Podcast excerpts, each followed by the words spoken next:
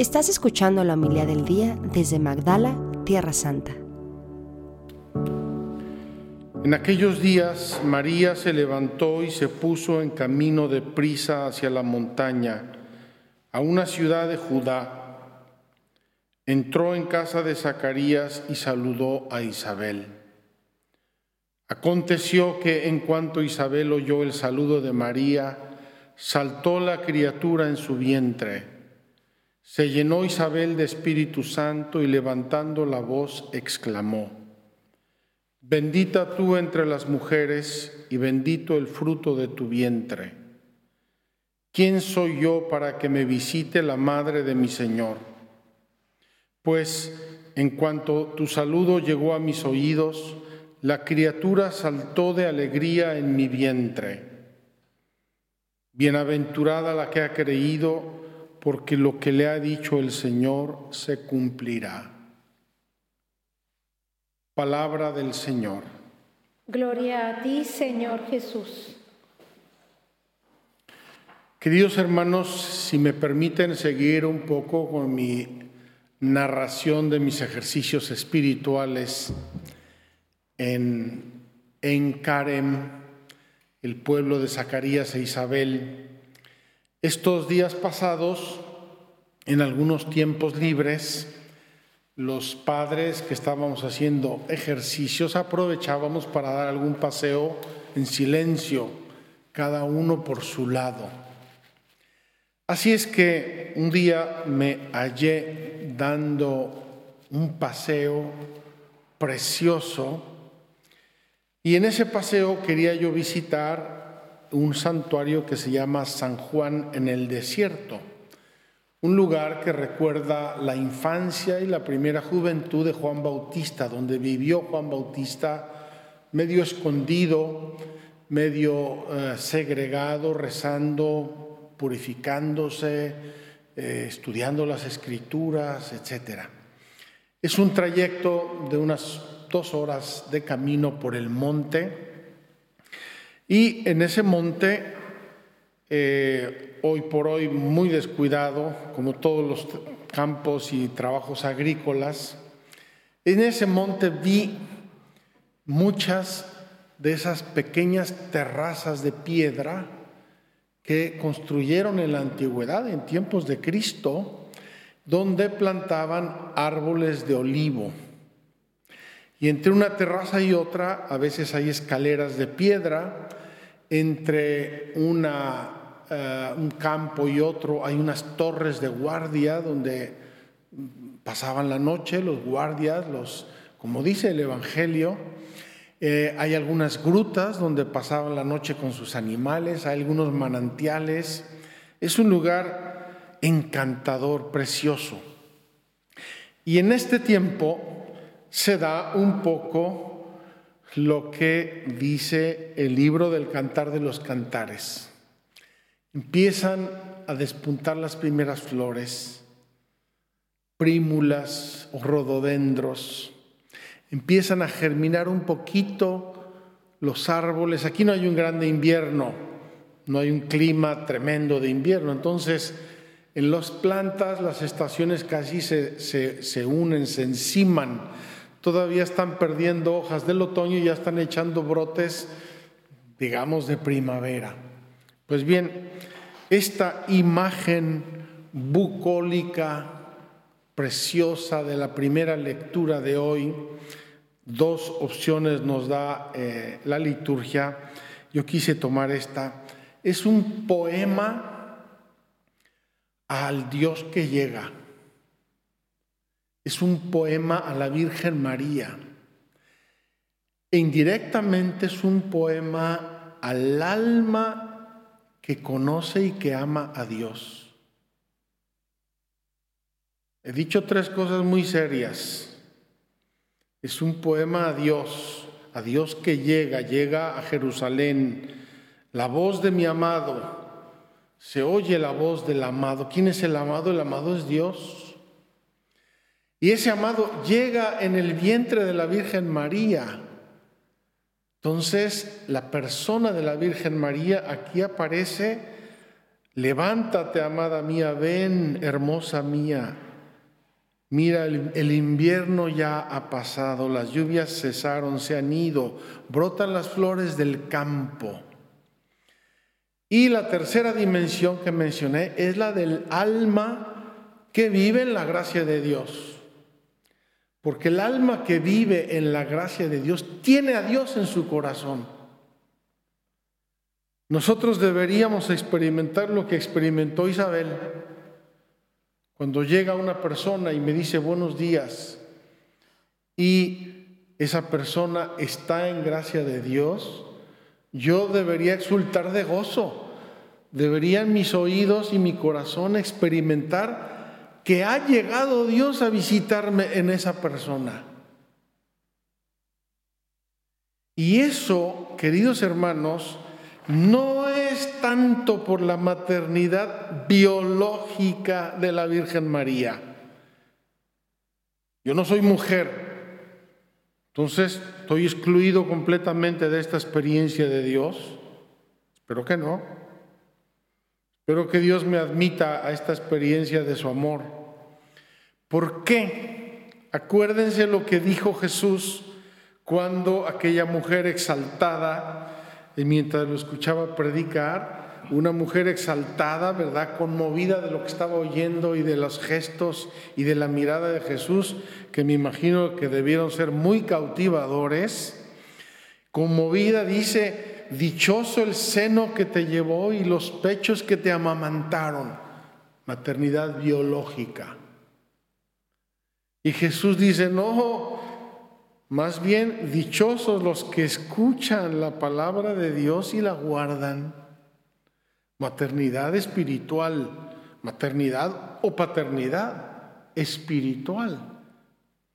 Entonces, el Evangelio de hoy nos está recordando un hecho histórico, precioso, encantador, tierno y profundísimo.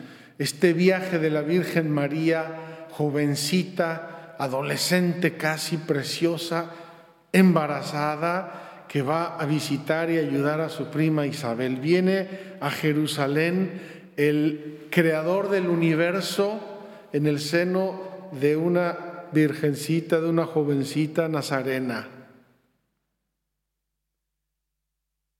Viene por primera vez y el encuentro de las mamás tiene su paralelo en el encuentro de los hijos.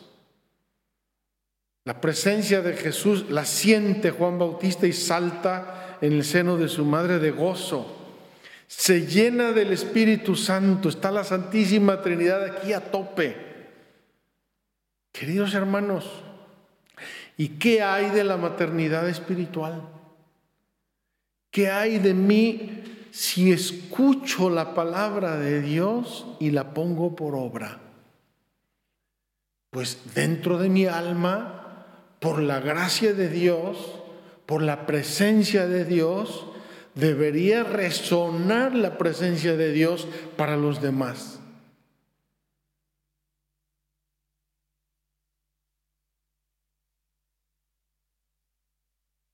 Hace rato vivimos una experiencia bellísima, bellísima. Vino una pareja, unos esposos judíos, israelíes, que conocemos de hace mucho tiempo, vinieron a visitarnos y que querían traernos un regalo sin saber yo la cosa y sin entender nada, porque solamente me mandó ella un mensaje diciendo que querían venir y saludarnos y encontrar a nuestra comunidad. Yo le contesté y le dije, eh, ahórrate el regalo, no hace falta, mejor hacemos un momento de oración y le dije, y nos damos un abrazo. Pues bien, me contestó que iba a venir y que iba a traer un regalo a la comunidad. Pues bien, llegaron hace rato, yo los invité a comer, no quisieron comer, estuvieron ahí esperándonos en el lobby. Y cuando finalmente bajamos, eh, no podían hablar. No podían hablar de la conmoción que tenían en su corazón.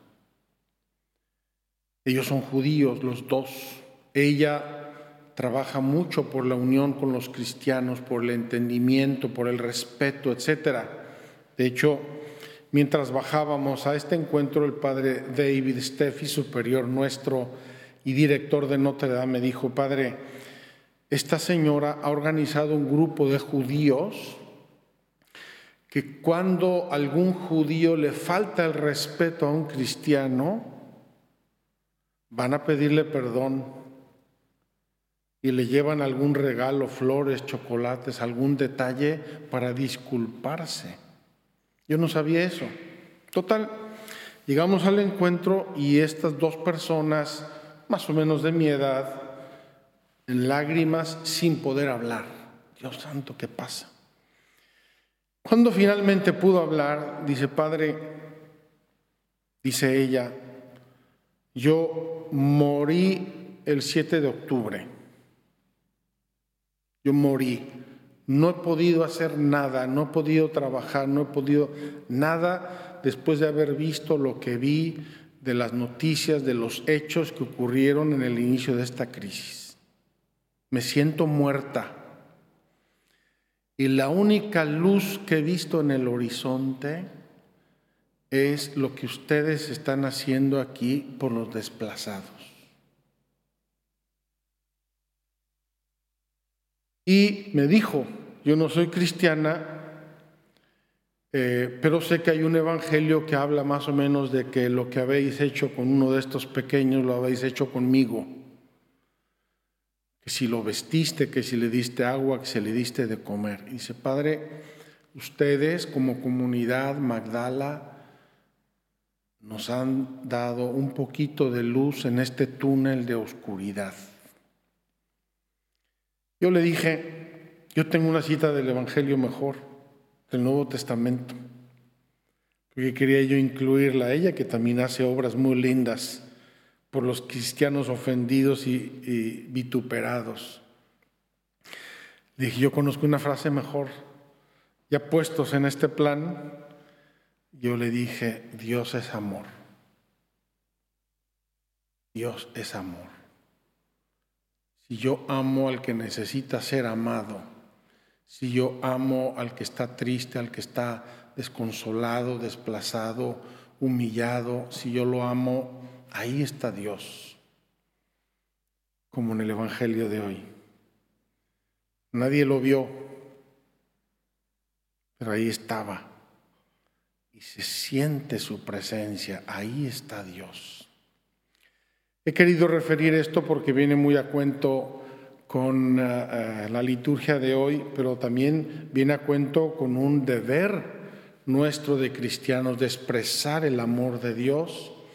Y también quiero, lo quise mencionar para agradecerles a muchos, muchos de ustedes que nos mandaron donativos, que nos mandaron gestos más o menos grandes, importantes de solidaridad para que nosotros pudiéramos ayudar a esta gente. Qué hermoso es el amor. Qué hermoso y qué profundo hace presente a Dios. Por, por encima de cualquier barrera de raza, de religión, de edad, de cultura, de lengua, de lo que sea. Dios hace presente el amor y el amor hace presente a Dios.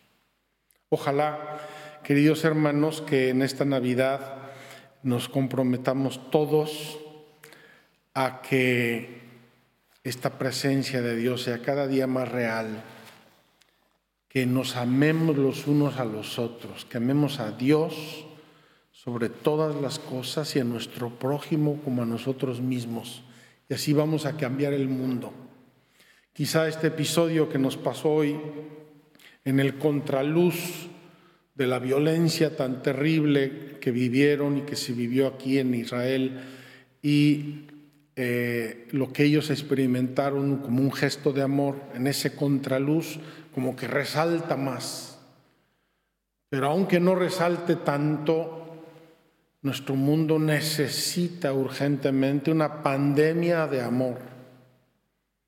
Una pandemia de amor.